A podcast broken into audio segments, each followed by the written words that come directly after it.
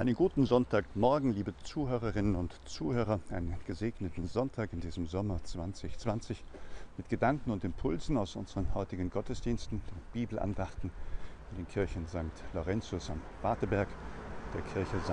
Josef im Roten Dietmold. Bleibt bewahrt, seid gesegnet. Euer Stefan Grönung, der Hilfspfarrer von St. Elisabeth, der Sozialpfarrer auf dem Rotenberg. In jener Zeit erzählte Jesus der Menge das folgende Gleichnis. Mit dem Himmelreich ist es wie mit einem Mann, der guten Samen auf seinen Acker säte. Während nun die Menschen schliefen, kam sein Feind, säte Unkraut unter den Weizen und ging weg. Als die Saat aufging und sich die Ähren bildeten, kam auch das Unkraut zum Vorschein. Da gingen die Knechte zu dem Gutsherrn und sagten, Herr, Hast du nicht guten Samen auf deinen Acker gesät? Woher kommt dann das Unkraut? Er antwortete, das hat ein Feind getan. Das sagten die Knechte zu ihm, sollen wir gehen und es ausreißen?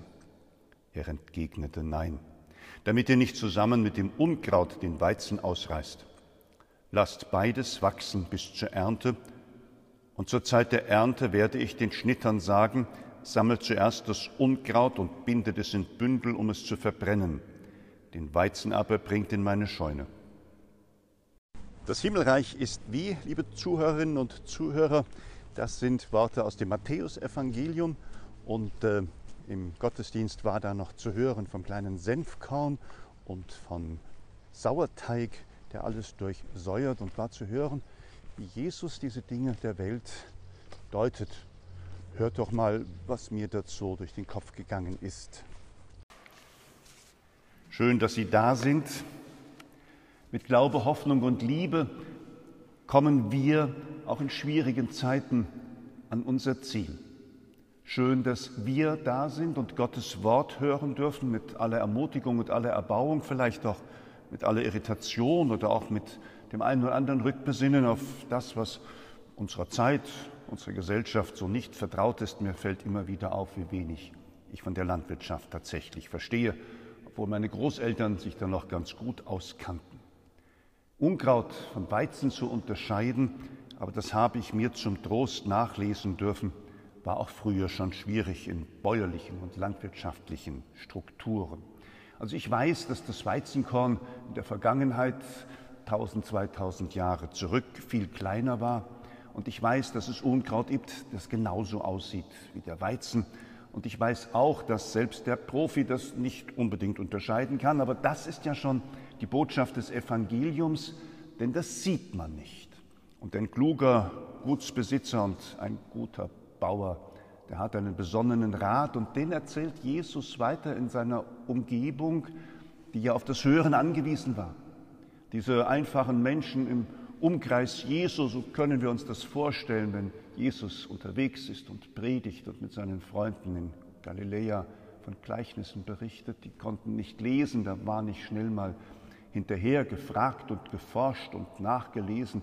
Es war ja undenkbar, schnell irgendein Smartphone in die Hand zu nehmen und das Wissen, was fehlt, gerade nachzugoogeln, sagt man ja. Was man nicht wusste, musste man sich sagen lassen und was man sich sagen lassen musste, das musste nicht immer richtig sein.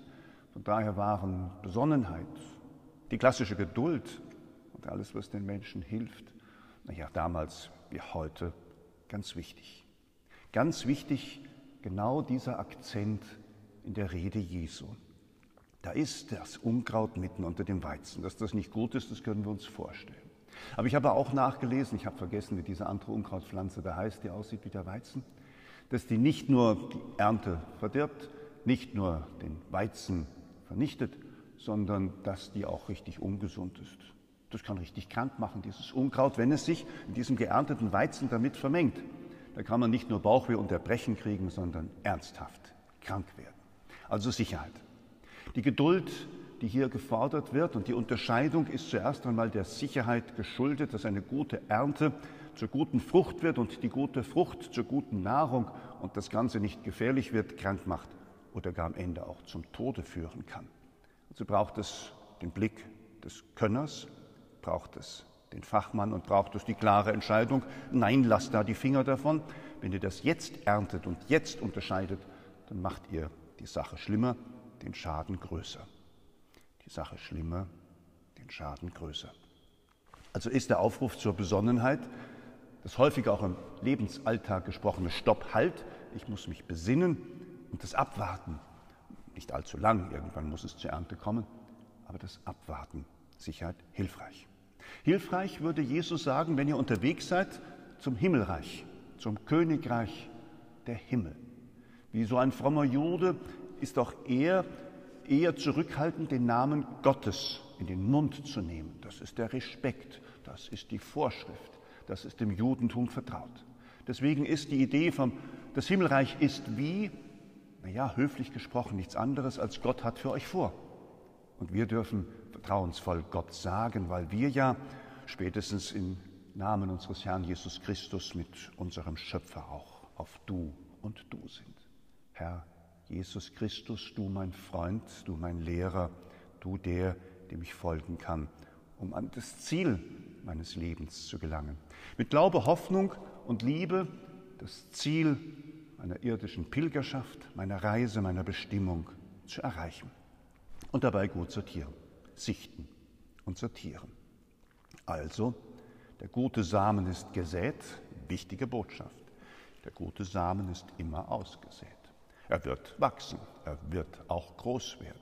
Aber das Böse wird nichts unversucht lassen, auch das Unkraut zu sehen. Und wer es gewesen ist, wir haben es gehört, von daher können wir uns entspannen. Es ist immer ein Feind da. Da wird immer jemand Böses tun. Da wird immer jemand in die Suppe spucken. Da wird immer jemand sein, der das Gute nicht erträgt, der mit Zwietracht, mit Hass, mit Bosheit, manchmal auch mit Gewalt und Schlimmerem das Gute versucht zu bedrängen.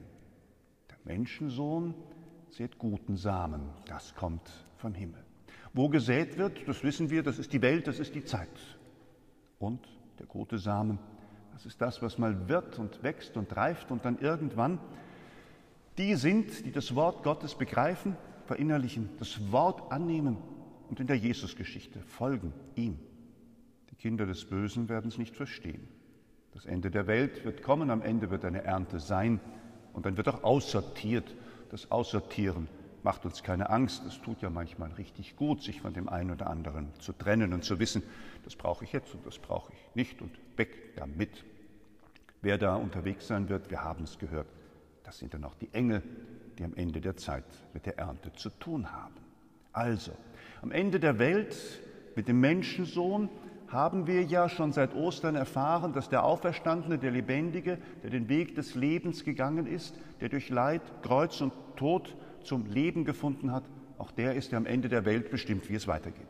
Der das ganz große Kapitel aufschlägt und sagt, ich bin der Sohn Gottes des Vaters, ich errichte das Himmelreich. Es beginnt, es hat begonnen, es wächst und reift. Und eingebracht, und das ist ein wunderschönes Hoffnungswort, wird diese Ernte dann im Reich des Vaters und dann wird ein Leuchten sein wie die Sonne. Und die Sonne ist ein schönes Bild voller Hoffnung, Klarheit und Zuversicht. Schön, dass wir das hören dürfen in diesen schwierigen Zeiten. Wir dürfen uns einander bestärken darin, dass Glaube, Hoffnung und Liebe uns ermutigen, besonnen weiterzugehen. Nicht ängstlich, nicht kleingläubig, aber klug und wissend, dass wir nicht für alles verantwortlich sind. Wir haben unseren Teil zu tun, wir haben zu hören und zu begreifen und in guten Taten unseren Beitrag zu leisten, aber doch dann auch abzuwarten, bis der Herr und seine Engel am Ende der Zeiten Klarheit, Sicherheit und Ordnung schaffen und vorher wissen wir das alles nicht. Ein Evangelium in diesen Sommerwochen, das aus ländlichen Bereichen und ländlichen Bezügen aus vergangenen Zeiten zu uns spricht, in der Art und Weise, wie Jesus den Jüngern Geschichten des Alltags erzählt, um immer wieder darauf hinzuweisen. So wird es sein, morgen und übermorgen, wenn er kommt in Herrlichkeit, unser Herr.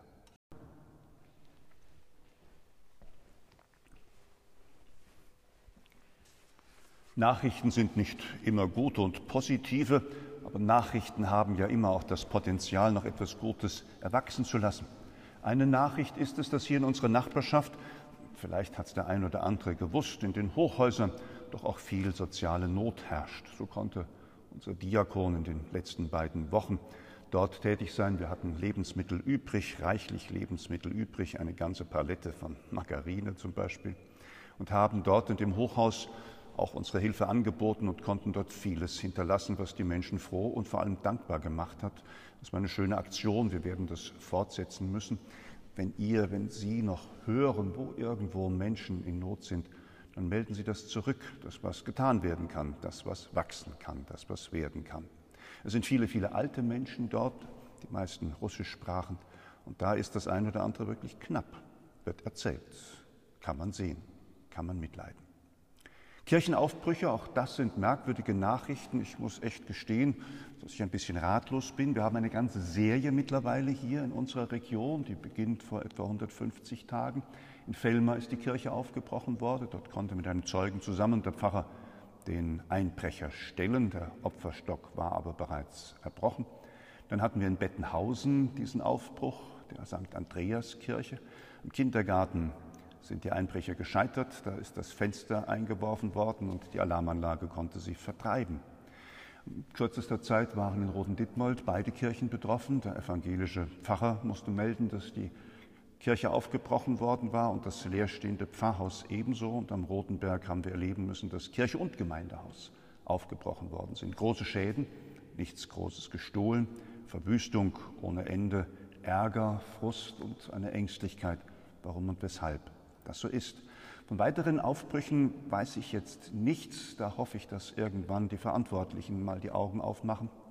Eine Serie von Aufbrüchen in christlichen Kirchen.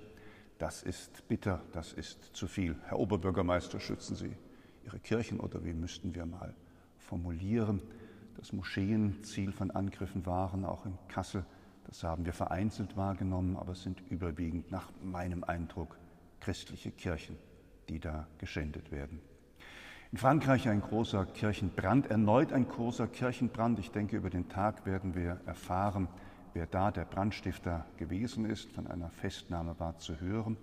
In Frankreich, auch das ist eine Nachricht, die mich beunruhigt, sollen tausend Kirchen in überschaubaren letzten Wochen, Monaten, Jahren Opfer von Bränden geworden. Also da scheint es Menschen zu geben, die mit Absicht und Bosheit und mit irgendeiner Idee in den Kirchen zündeln. Kathedralen und Kirchen stehen ja so ein bisschen für ein christliches Abendland. Und wer sich daran vergeht, der hat vielleicht die Absicht, tatsächlich auch hier christlichen Geist anzugreifen.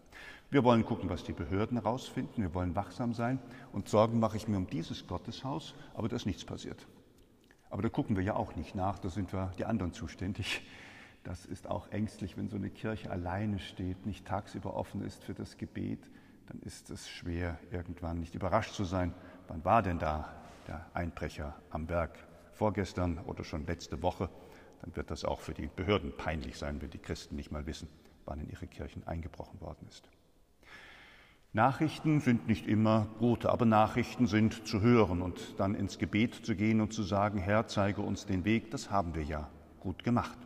Von daher einen guten Wunsch für uns alle an diesem Sonntag. Bleiben Sie gesegnet, bleiben Sie bewahrt, gehen Sie mit Glaube, Hoffnung und Liebe durch diese doch schwierigen Zeiten.